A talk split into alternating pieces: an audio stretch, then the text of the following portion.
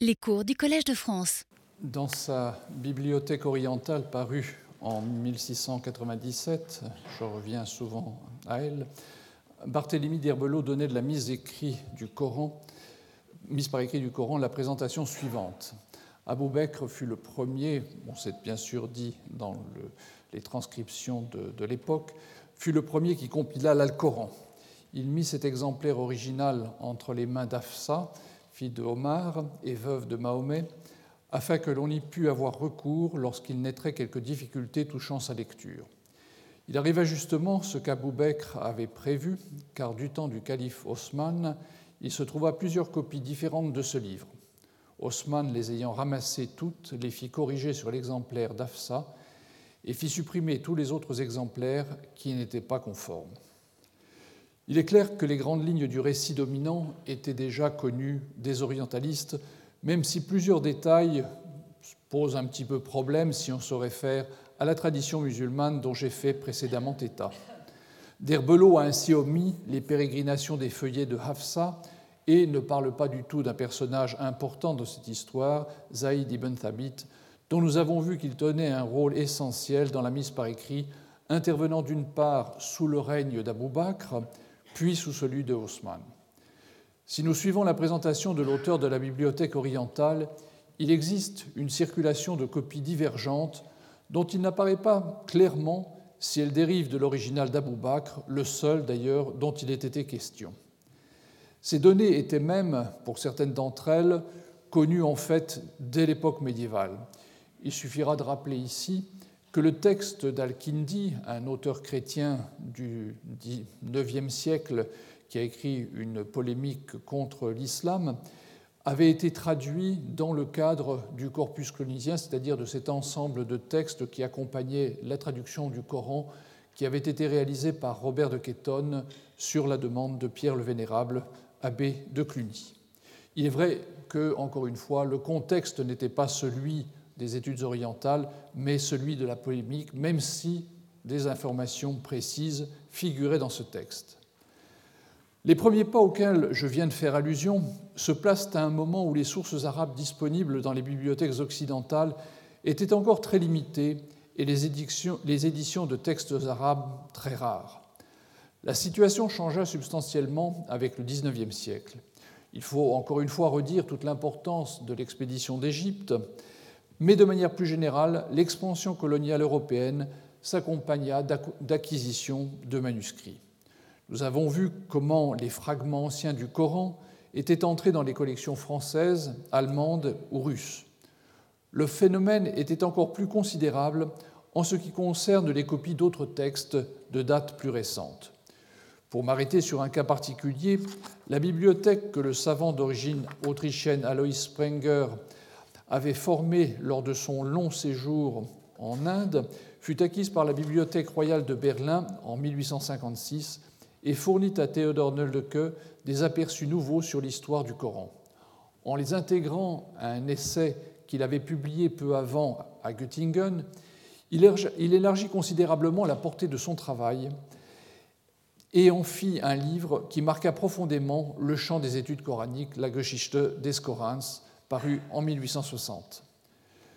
Comme les savants qui avaient avant lui utilisé les données conservées par la tradition musulmane pour étudier la genèse du Coran, Nöldeke acceptait d'utiliser les informations transmises par la tradition de manière, je dirais, assez candide, même s'il était conscient qu'il existait des incohérences ou même des contradictions entre les différents récits d'un même fait.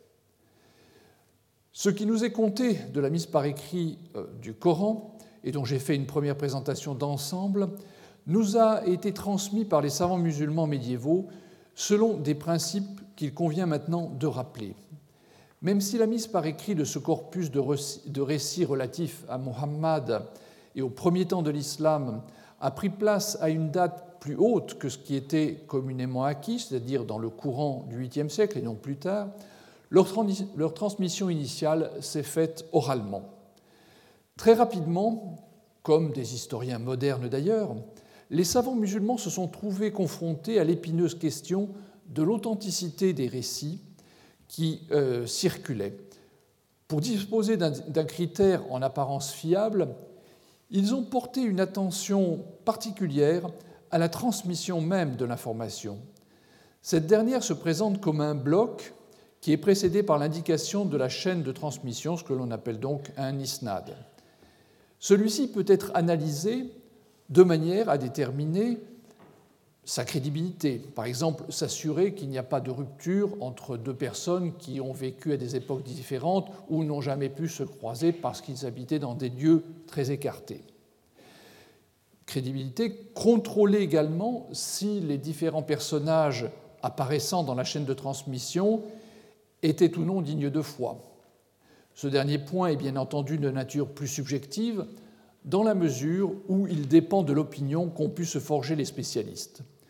Les renseignements recueillis sur les transmetteurs ont très tôt été regroupés dans des ouvrages spécialisés, des sortes de dictionnaires, où les utilisateurs pouvaient retrouver des données qui leur permettaient précisément d'apprécier la valeur d'un isnad.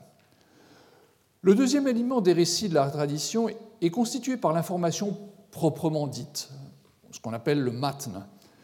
Son authenticité est généralement moins discutée que celle de l'isnad, mais les savants médiévaux étaient tout à fait capables de discerner des orientations idéologiques qui biaisaient l'information et qui donc réduisaient sa valeur. De fait, comme nous l'avons vu, il existait plusieurs récits concurrents de la mise par écrit lesquels étaient transmis selon des isnads différents.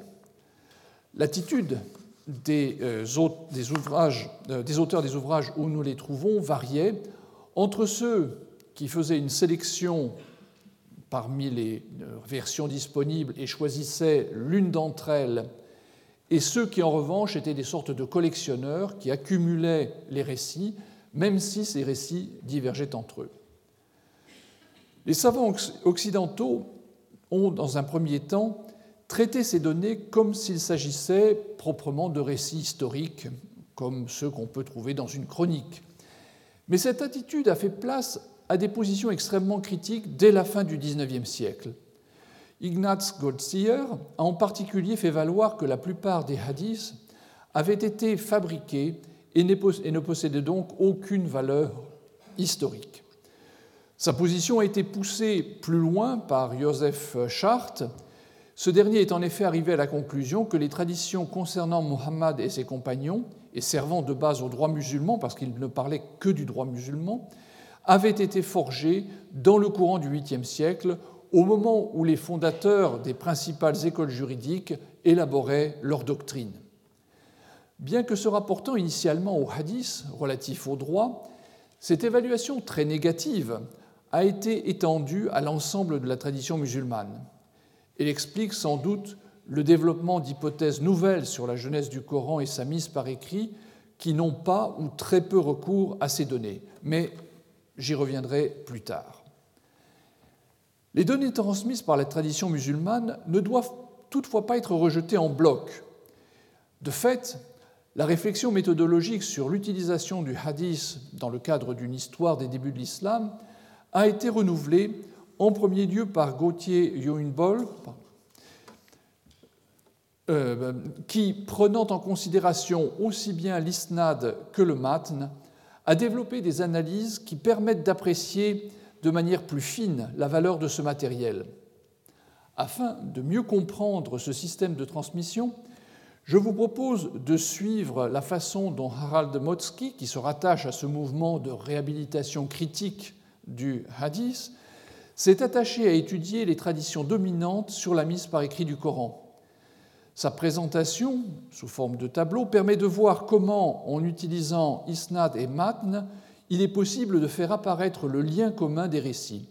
Ça se présente finalement comme un arbre généalogique et vous voyez qu'on arrive à un nom qui est le lien commun celui de Ibn, euh, Ibn Shihab az-Zuri, un personnage qui est mort en 742, de qui dérivent cinq lignes de transmission, l'une d'entre elles correspondant à une œuvre dont, euh, l'auteur, Moussa ibn Uqba, mort en 758, a recueilli la tradition relative à la mise par écrit sous Abou Bakr. on peut faire la même chose, sauf que c'est un petit peu plus complexe, avec les récits de la mise par écrit du Coran euh, sous le règne de Osman, donc le même procédé, et nous retrouvons le même auteur, Ibn Shihab Azuri, qui serait en quelque sorte à l'origine de ces différents récits.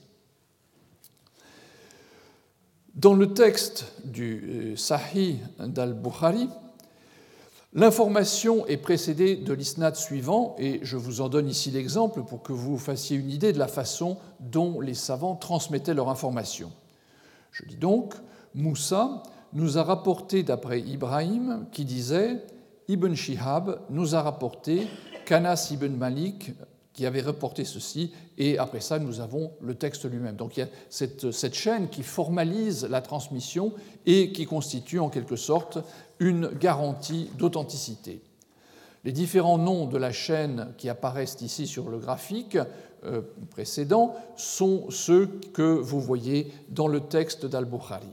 Et dans ce cas encore, c'est euh, Ibn Shihab az-Zuri. Ici, il est désigné sous la forme raccourcie Ibn Shihab, mais c'est bien le même personnage. Comment expliquer cette situation? Motsky envisage deux possibilités. L'une est que le diagramme dérivé de son analyse reflète effectivement le processus de transmission et fait apparaître la source réelle des différentes versions. L'autre possibilité est de considérer que tout cela n'est qu'une fabrication postérieure à Azuri, à qui on a attribué les récits euh, en les inventant pour les besoins de la cause. Pour écarter cette euh, seconde possibilité, Motsky fait valoir qu'il serait difficile qu'un nombre important de transmetteurs, vous avez vu qu'il y a quand même beaucoup de personnes impliquées dans cette transmission, il serait difficile qu'un nombre important de transmetteurs et de collecteurs de traditions ait employé, exactement la même façon de procéder pour forger leurs euh, faux, alors qu'il y avait finalement d'autres solutions disponibles, d'autres circuits qui auraient été également crédibles. Et plus encore, il fait valoir qu'il existe un lien étroit entre les chaînes de transmission, les isnad, et les 20 maths, c'est-à-dire les 20 versions textuelles de euh, cet épisode. En d'autres termes, il existe des groupes de matn associés aux transmetteurs initiaux, une situation qui, par elle-même, rend plus improbable une manipulation. Ce type d'étude qui euh, s'est développé dans ces dernières années permet de répondre aux critiques sur la genèse du hadith en montrant que les récits, dans leur forme initiale, remontent à une période beaucoup plus haute que celle des compilateurs classiques, Bukhari, euh, qui, par exemple, qui ont œuvré dans le courant du IXe siècle.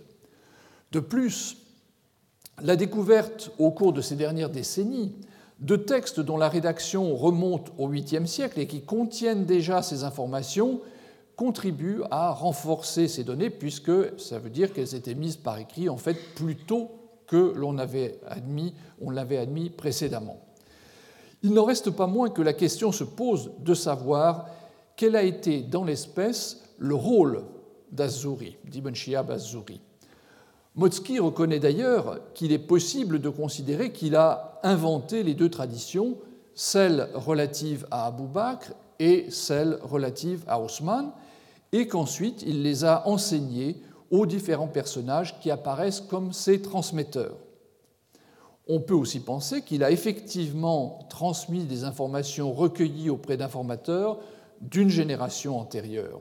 Motsky favorise la deuxième possibilité et pense pouvoir en conclure que les deux récits de mise par écrit circulaient déjà à la fin du 7e siècle, mais, comme nous le verrons, il n'est pas totalement sûr que le récit d'Azuri ne soit pas le résultat, sinon d'une falsification totale, du moins d'une réécriture de l'histoire.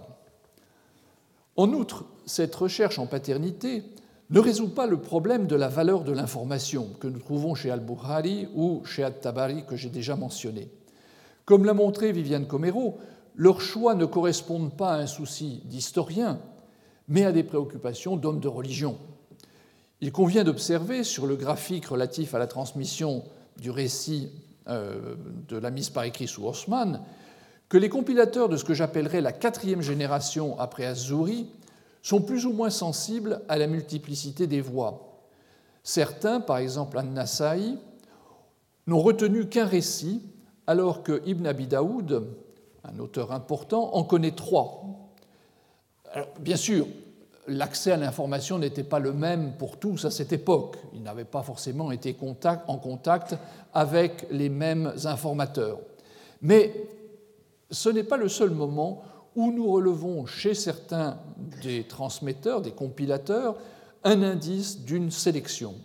Car les matmes, c'est-à-dire la lettre des récits, n'est pas identique partout et met en valeur ou inversement omet des informations qui ont une certaine importance. La façon de raconter l'histoire n'est pas neutre. Ces différences ne sont peut-être pas seulement un problème de transmission plus ou moins fidèle, comme semble le penser Motsky. L'enseignement d'Azuri, qui a quand même exercé pendant longtemps ce rôle de transmetteur, a pu évoluer sur la durée et sa présentation des faits a pu subir des inflexions dans un sens ou dans un autre. Revenons maintenant aux textes qui nous ont été conservés. Il serait vain d'essayer d'écrire une histoire de la mise par écrit du Coran à partir de ces seules données, dans la mesure où l'information est inégalement précise. Il y a de toute évidence des points qui n'intéressaient pas celui ou ceux qui ont mis en circulation cette information. Et dans la mesure aussi où les partis pris des collecteurs les ont conduits eux-mêmes à réécrire l'histoire. Il me semble toutefois que nous pouvons reconnaître des noyaux structurants, je veux dire des événements qui reviennent dans différents récits et qui pourraient donc avoir une certaine authenticité. Mais avant toute autre considération, je crois qu'il faut souligner la convergence des témoignages pour affirmer l'ancienneté de la mise par écrit. Il est vrai qu'on discerne, dans plusieurs cas, une tendance à faire remonter la canonisation le plus haut possible afin de se prévaloir d'une authenticité absolue. C'est notamment le cas des récits qui tournent autour de la dernière récitation de Muhammad.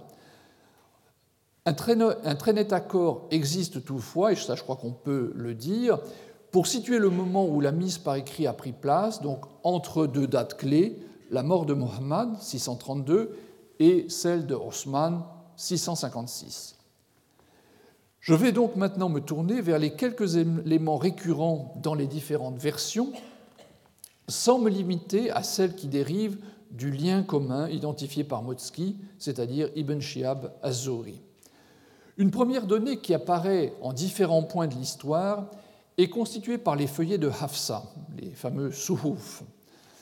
Il s'agit, comme il vous en souvient, de la compilation réalisée par Zaïd ibn Thabit sur la demande du premier calife Abou Bakr. Ces feuillets passent ensuite à son successeur, Omar, et après l'assassinat de ce dernier, à sa fille, Hafsa, que nous avons vu dans le texte de euh, Barthélemy d'Herbelot avec l'orthographe Hafsa, enfin c'est le même, même personnage, qui est l'une des veuves de Muhammad. C'est elle qui laisse son nom à ces feuillets. Et leur histoire se poursuit avec l'entreprise de Osman, le troisième calife, qui demande à Hafsa de les lui prêter, soit, et c'est la version d'Al-Bukhari, dans le cadre de la préparation de la recension du texte coranique qu'il confie à Zaïd, soit au terme du travail pour procéder à une collation, ce qui est la version de Tabari. C'est-à-dire que Tabari considère que les feuillets sont venus en bout de course pour contrôler que le texte était bien correct. Une fois l'opération terminée, ces feuillets sont restitués à Hafsa, qui les conserve jusqu'à sa mort, qui survient en 665, sous le règne du premier calife omeyyade, Muawiyah. Le frère de Hafsa, Abdallah, en hérite alors, et Marwan, le père du calife omeyyade Abd al-Malik, les lui réclame pour les détruire. Et ainsi s'achève l'histoire de ce document important qui fournit une sorte de fil directeur pour l'histoire de la mise par écrit de la version euh, zaïdienne.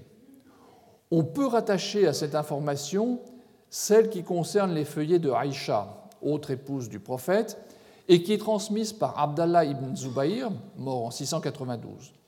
Dans ce cas, l'intégralité du texte coranique avait été, mise, par écrit sous l'autorité du prophète, et ça c'est une différence importante par rapport à l'autre version, et Osman les aurait demandés à Aïcha pour établir le texte de la Vulgate.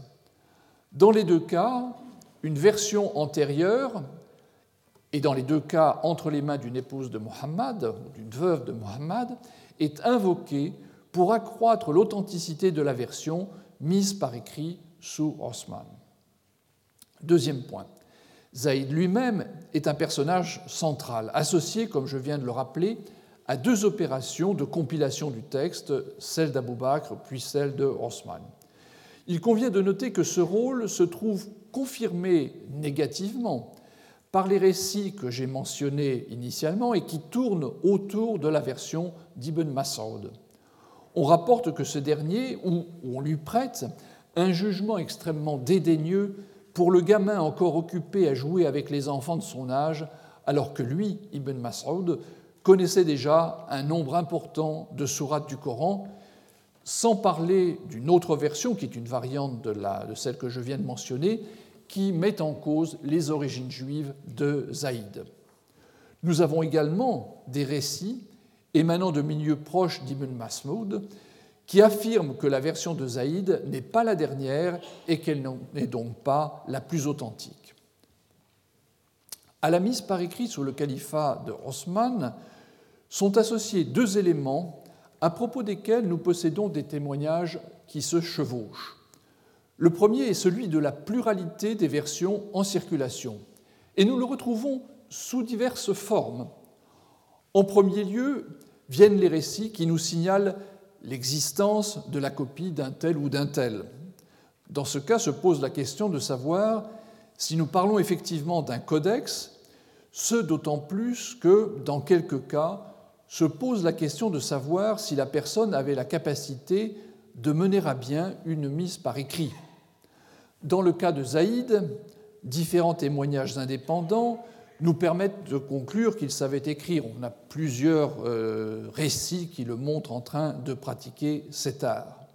Ubay, qui est un autre auteur d'une recension du Coran, avait également été un scribe de Muhammad.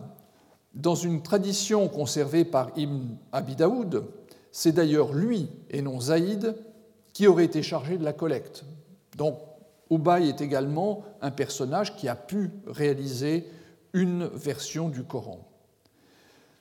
La maîtrise de l'écriture par Ibn Mas'ud reste en revanche plus incertaine. On a à, ce sujet peu d'informations et peu d'éléments qui viendraient appuyer euh, cette hypothèse. Et de fait, dans un courant de l'historiographie musulmane contemporaine, la difficulté posée par les divergences que présente la version d'Ibn Massoud est en partie résolue en mettant tout simplement en question la validité de la source, en l'occurrence l'existence du codex, qui est une façon de dire il n'y a pas de version d'Ibn Massoud. En contestant l'information parce qu'elle n'aurait pas été transmise selon les règles, elle se trouve ipso facto disqualifiée. La situation et ça c'est une sorte de parenthèse, la situation est d'autant plus curieuse que dans la présentation canonique des lectures ou kirat, Ibn Mas'ud figure à l'origine de plusieurs des chaînes de transmission. Si sa version est irrecevable, comment expliquer qu'elle soit la source de lecture canonique? C'est une contradiction pour le moins embarrassante.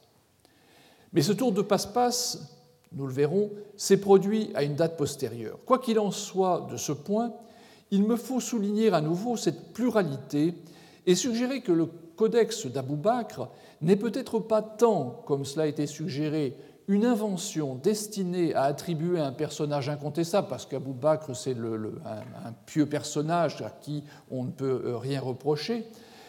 Donc, ce n'est pas tant euh, donc, une invention destinée à lui attribuer l'origine de la Vulgate, qu'une initiative qui était somme toute attendue à côté de toutes les autres qui ont, sont nées de la fin de la, prédication mohammadienne et de la nécessité de la conserver.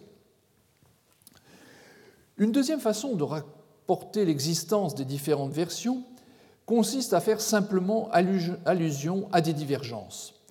C'est la situation qui est décrite dans le récit conservé par Al-Bukhari qui n'élabore pas davantage ces données.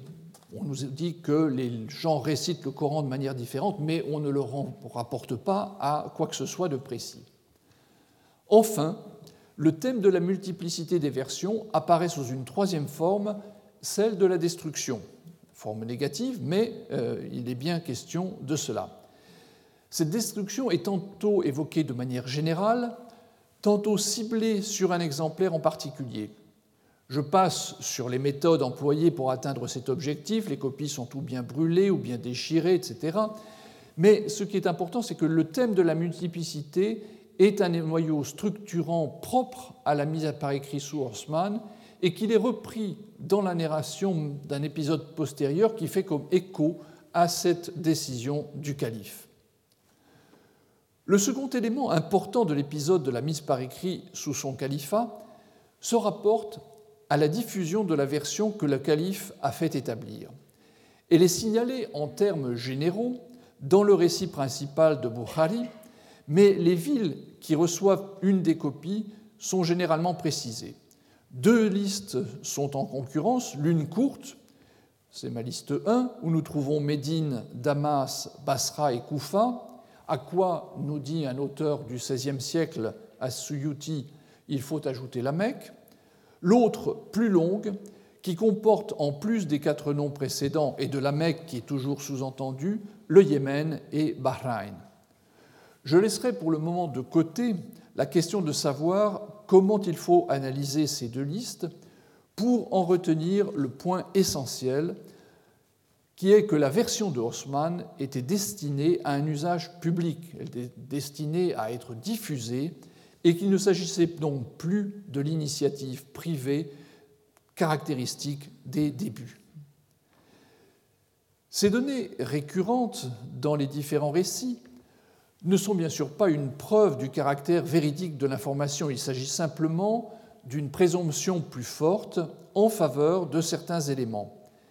Mais cela donne plus de poids finalement au scénario classique si on, on en accepte la chronologie.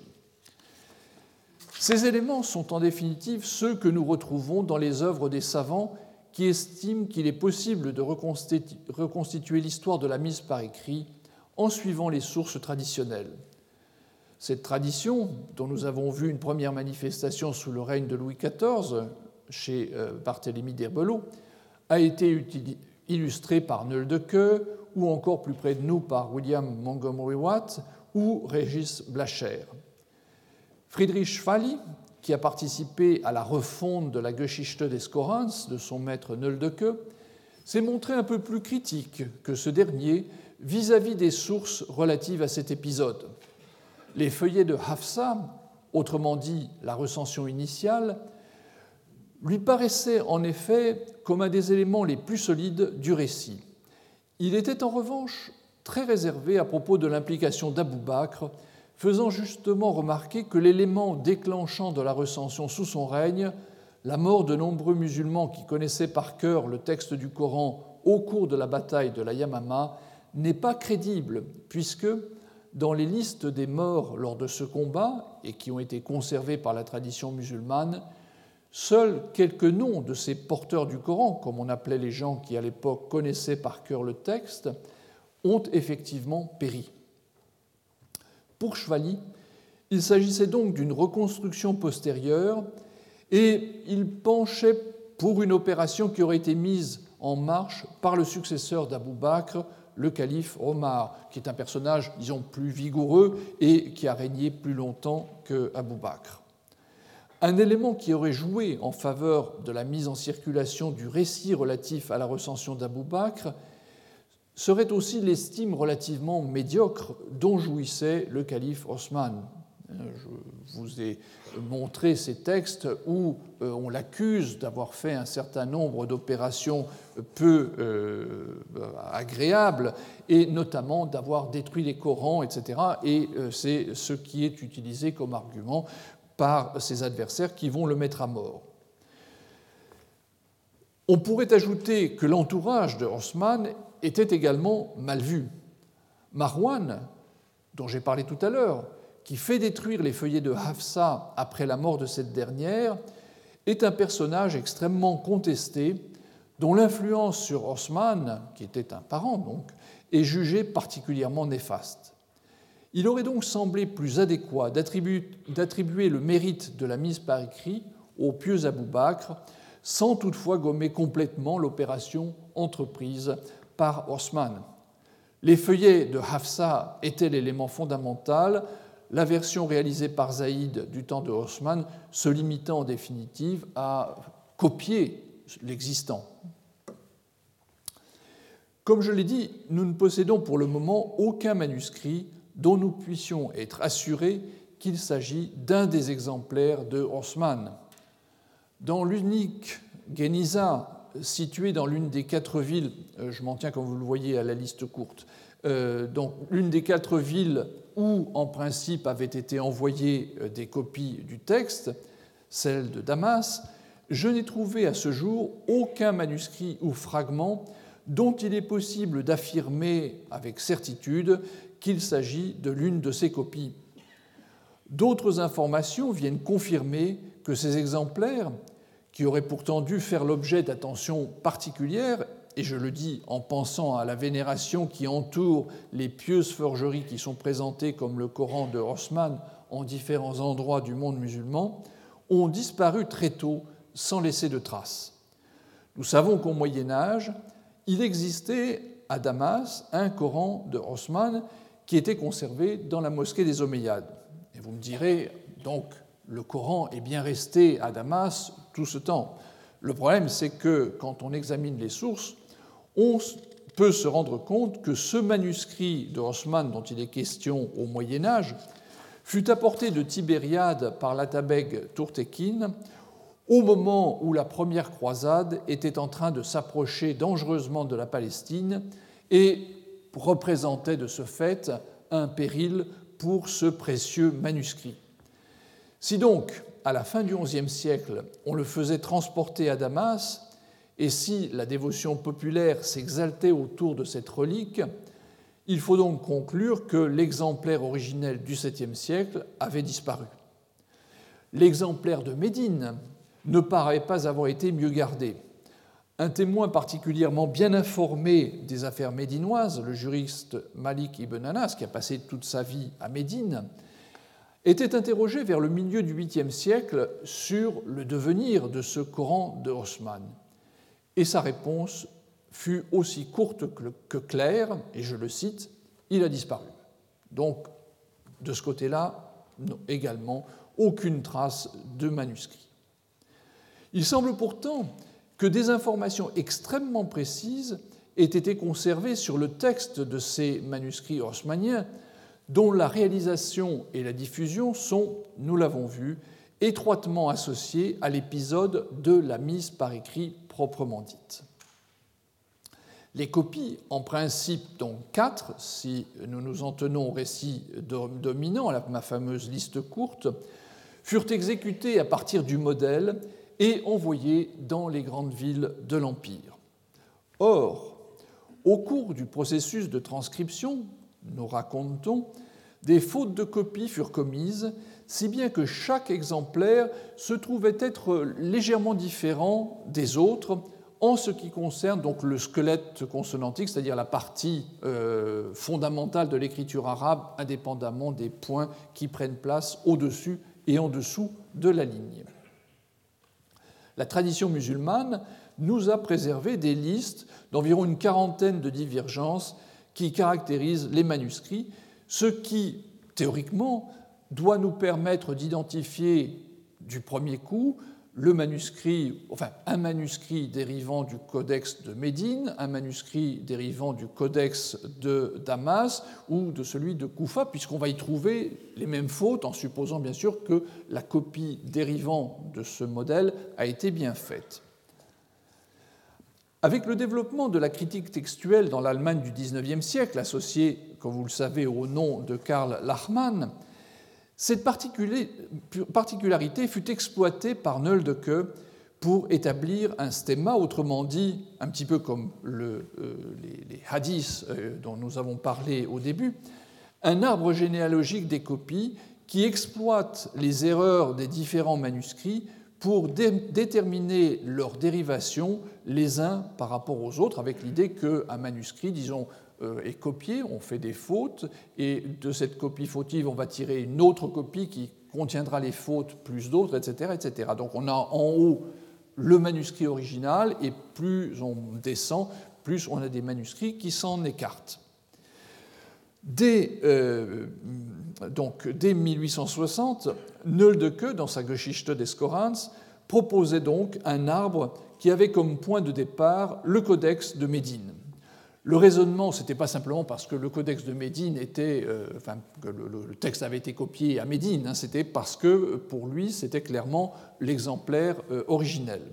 Le raisonnement qu'il développait faisait valoir que le manuscrit de Damas contient le nombre le plus élevé de variantes uniques, mais qu'il est toujours d'accord avec le manuscrit de Médine lorsque ce dernier diffère des autres manuscrits, mais qu'il n'est jamais en accord avec eux contre le manuscrit de Médine, ce qui veut dire que le manuscrit de Damas, pour Nöldeke, était une copie fautive de Médine.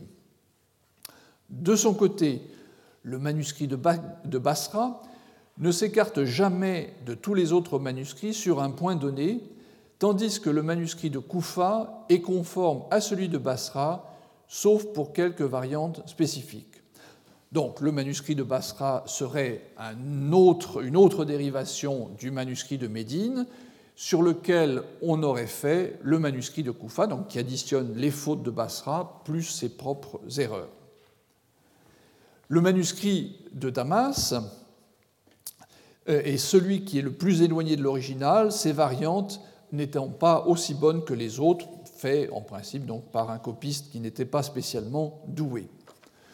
Cette euh, particularité des manuscrits initiaux du Coran, des copies réalisées par Haussmann, a été de nouveau exploitée à une date récente par Michael Cook, qui, au terme d'une longue analyse des formes, est également parvenu à un stemma qui diffère légèrement de celui-ci, mais bon, nous allons euh, passer euh, cette autre reconstruction. Malgré la disparition des exemplaires initiaux, les informations qui nous ont été conservées par la tradition musulmane devraient néanmoins permettre d'identifier, sinon les différents exemplaires osmaniens eux-mêmes, c'est-à-dire l'exemplaire original, du moins euh, d'identifier les manuscrits euh, qui en dérivent ou les familles textuelles respectives de ces exemplaires postérieurs. Ce point particulier de la transmission du texte m'amène à ouvrir une sorte de parenthèse pour évoquer un point particulièrement débattu, associé de manière plus ou moins claire aux variantes du rasme dont je viens de parler, et qui, comme elle, a une incidence très forte sur toute recherche sur la transmission du texte. La tradition musulmane conserve plusieurs hadiths qui se rapportent à l'existence de sept harf, le pluriel étant ahruf, que nous allons retrouver maintenant. L'un des récits les plus répandus a pour auteur le calife Omar ibn al-Khattab, à une époque où il était, euh, bien sûr, euh, pas encore calife, mais où il était disciple de Mohammed. Et il racontait, nous dit le hadith, le récit suivant. J'entendis Hisham ibn Hakim qui récitait la sourate al-Furqan différemment de la façon dont je la récitais, et c'était le prophète qui me l'avait apprise. J'étais sur le point de me précipiter sur lui, mais je lui laissai le temps de finir sa prière. Alors je l'attrapais par son manteau, l'entraînai chez l'envoyé de Dieu, et je dis Envoyé de Dieu, j'ai entendu cet homme réciter la sourate Al-Furqan de manière différente de celle que tu m'as apprise. L'envoyé de Dieu dit Laisse-la. Euh, pardon, laisse-le, c'est une faute de ma part. Il lui dit alors Récite Hicham, et ce dernier récita de la même façon qu'il l'avait fait avant.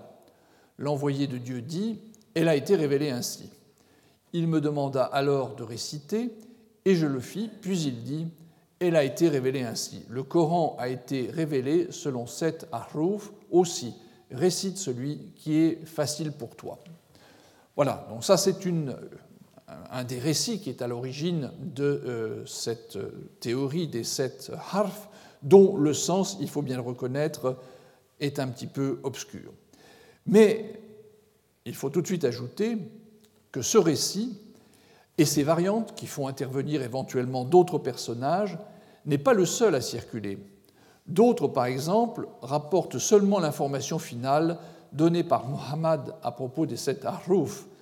On a ainsi un autre récit qui nous raconte que Gabriel lisait le Coran devant lui, enfin c'est Muhammad qui est en train de parler, selon un harf, mais il lui demanda de le lire à nouveau ou différemment, et il ne cessa de lui demander davantage jusqu'à ce que Gabriel ait atteint sept haruf.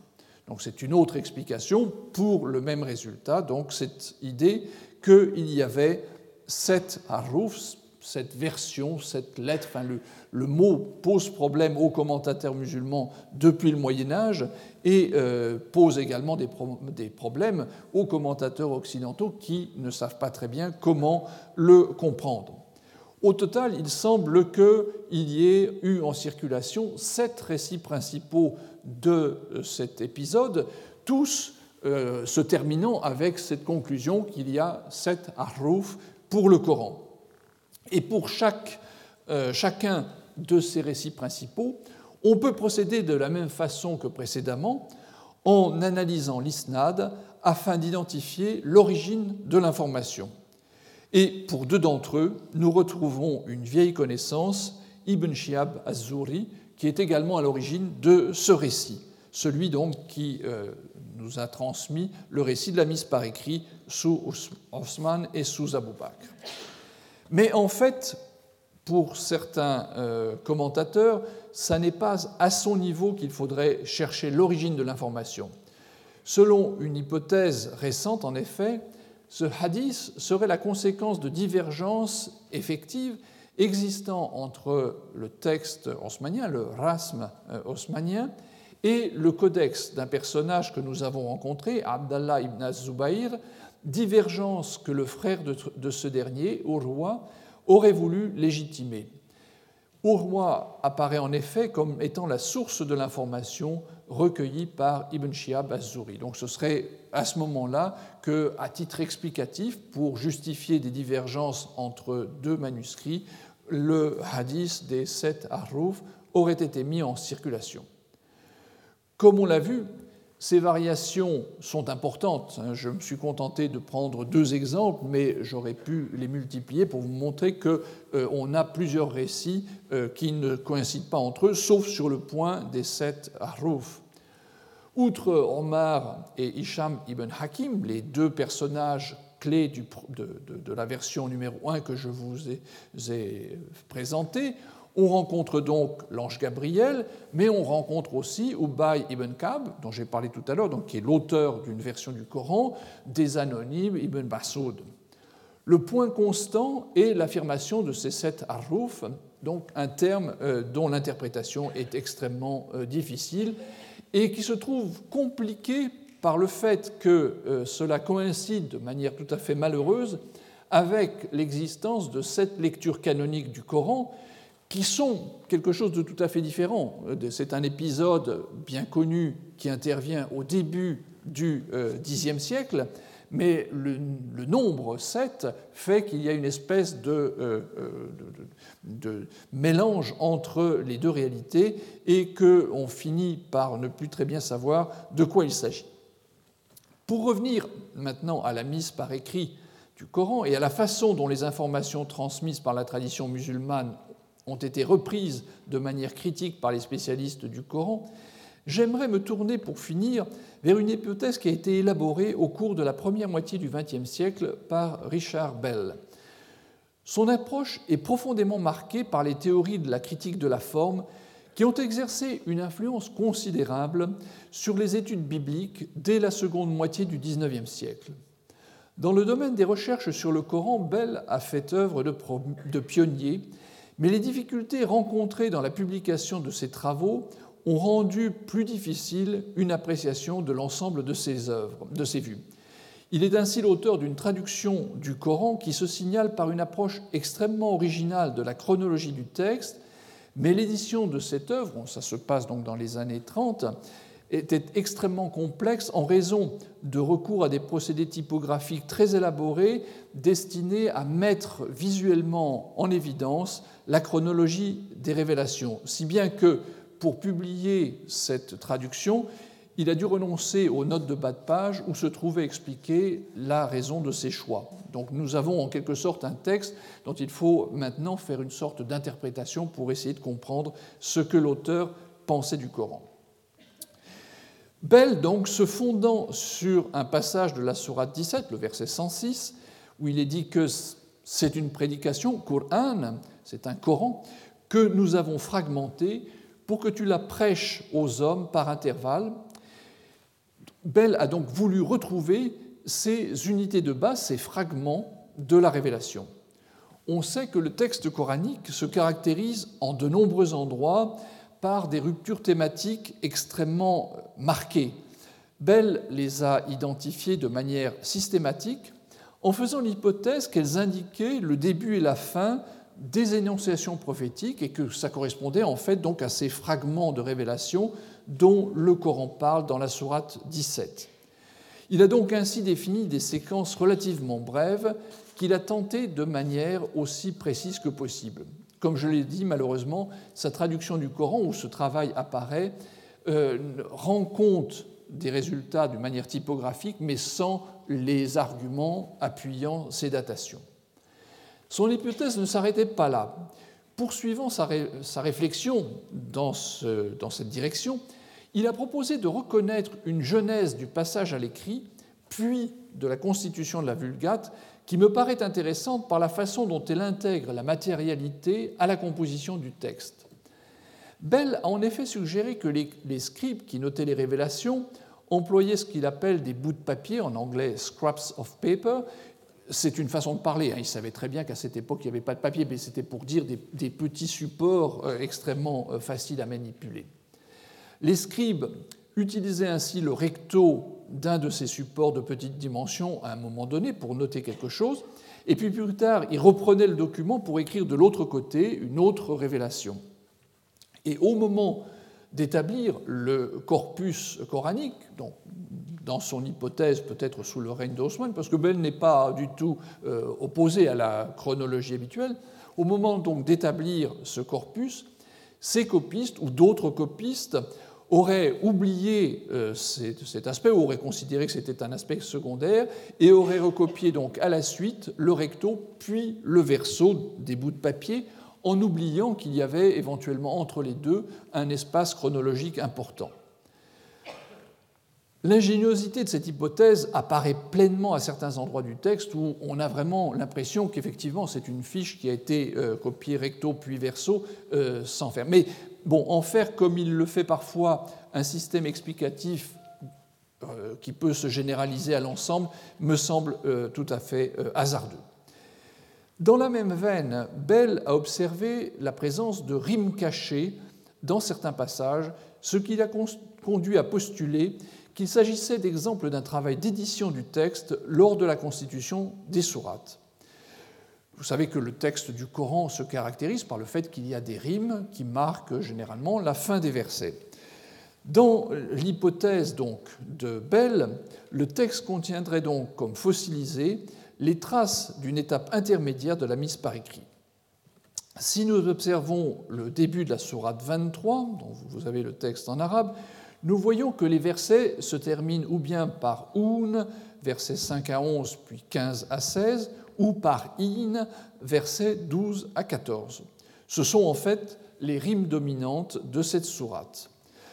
Dans le passage que nous voyons ici à l'écran, dans la traduction de Régis Blacher, il est question de l'engendrement de l'homme au verset 12 à 14. Or, vous voyez que le verset 14, qui euh, est distingué typographiquement, est plus important à la fois que les deux autres versets qui lui sont liés thématiquement, c'est-à-dire les versets 12 et 13, mais aussi plus longs que ceux qui encadrent le passage. Et Blacher, qui avait euh, sans doute euh, un peu euh, observé la façon de travailler de Bell, a, dans sa traduction, réutilisé cette façon de présenter typographiquement les différentes strates.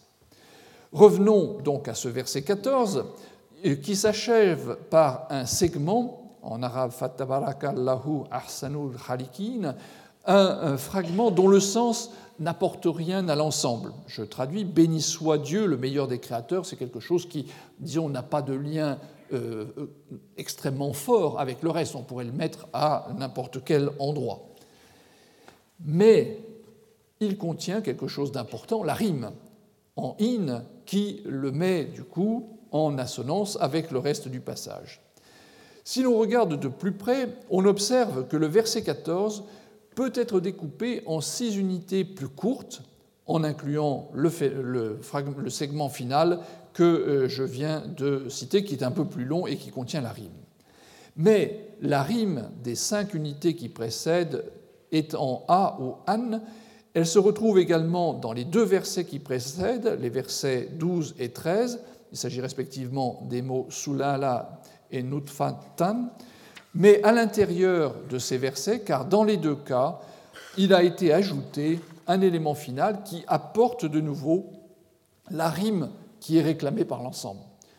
Pour résumer, si nous suivons l'hypothèse de Bell, nous avons là un texte initial sur l'engendrement de l'homme comme signe de la puissance divine qui a été complété par des rimes au verset 12 à 14 qui ont permis d'intégrer une révélation probablement plus récente à un contexte existant. La question bien sûr se pose de savoir à quel moment ces adaptations ont pris place. Est-ce que c'est lors de la constitution de recueil partiel du vivant de Mohammed ou lors de la mise par écrit? Comme leur chronologie reste incertaine, pour l'instant, je laisserai ce point de côté, mais nous y reviendrons. Sans remettre en question le cadre chronologique traditionnel de la mise par écrit, Bell introduisait une nouvelle approche de l'histoire du texte coranique en lui appliquant les méthodes de la critique de la forme et en y intégrant des considérations originales sur la matérialité. Dans une certaine mesure, cette analyse a été appliquée par Régis Blacher à, sa traduction du Coran, comme nous l'avons vu.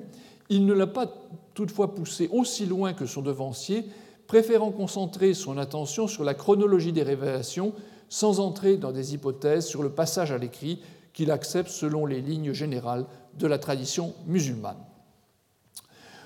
Lorsqu'on analyse les points de vue traditionnels, on y distingue une volonté collective tenace dont nous pouvons observer le cheminement de Osman à al-Bukhari en faveur d'une simplification de la situation en ce qui concerne le Coran, ou pour être plus précis, en faveur d'un texte légitimement unique. On rencontre sous la plume de Yassine Dutton un résumé du point de vue défendu par l'orthodoxie. Le travail éditorial nécessaire, pour disposer d'une édition du texte coranique a déjà été accompli à l'époque de Osman, avec des adaptations mineures à l'époque d'Al-Hajjaj et une simplification supplémentaire des possibilités grâce à l'action de personnes comme Ibn Mujahid, Ibn Khalboun et Ibn Mihran dans leur description des sept, huit et dix systèmes de lecture canonique. Dans ces conditions, il n'y aurait plus rien à ajouter. Le travail aurait été déjà de fait depuis longtemps. Cette volonté de simplification, de réduction, se heurte à ce que nous dit la traduction en fait de la multiplicité des versions qui auraient vu le jour de manière plus ou moins concomitante dans les années qui suivirent la disparition de Muhammad. Les euh, témoignages euh, que nous avons à ce sujet euh, sont difficiles à évaluer la critique historique a beaucoup peiné à en proposer une interprétation cohérente. Ce sont des passages qui ont été progressivement écartés de la tradition musulmane dominante, mais des échos amoindris de la circulation de codex non canoniques nous parviennent jusqu'à une date relativement tardive, des témoins signalant par exemple que la version d'Ibn Mas'ud était encore en circulation au Xe siècle. La conclusion de Dutton constitue en fait une réponse au projet évoqué par Fred Donner d'une nouvelle édition du Coran. Elle établit une équivalence entre mise par écrit et travail éditorial, mais elle ne peut faire complètement l'impasse sur le fait que la Vulgate est le résultat d'une sélection d'un texte parmi d'autres possibilités, un processus qui s'est poursuivi sur une longue durée, même si l'auteur prend ici soin d'en minimiser l'envergure. La lecture du hadith des sept Arrouf lui-même ne permet d'ailleurs pas d'écarter radicalement de son champ d'application les versions d'Ibn Mas'ud ou d'Ubay, dont nous savons qu'elles n'avaient pas le même contenu, puisque le texte euh, que le texte de Haussmann, puisque la première compte trois sourates de moins et la seconde deux de plus, sans compter d'autres particularités dont la tradition n'a probablement pas conservé l'intégralité. Pour les historiens qui se rattachent à une école critique que j'appellerais modérée, la chronologie de la mise par écrit n'est donc pas remise en question. Ses modalités, en revanche, sont plus incertaines. Les indices de la multiplicité initiale des versions invitent en particulier à examiner le processus avec plus d'attention.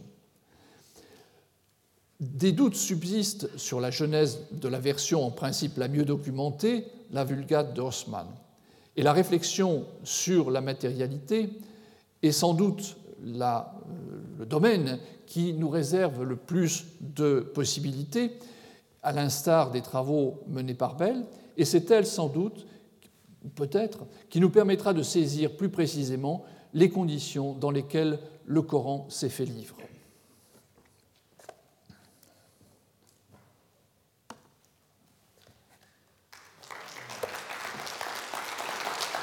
Retrouvez tous les enseignements du Collège de France sur www.colège-2-france.fr.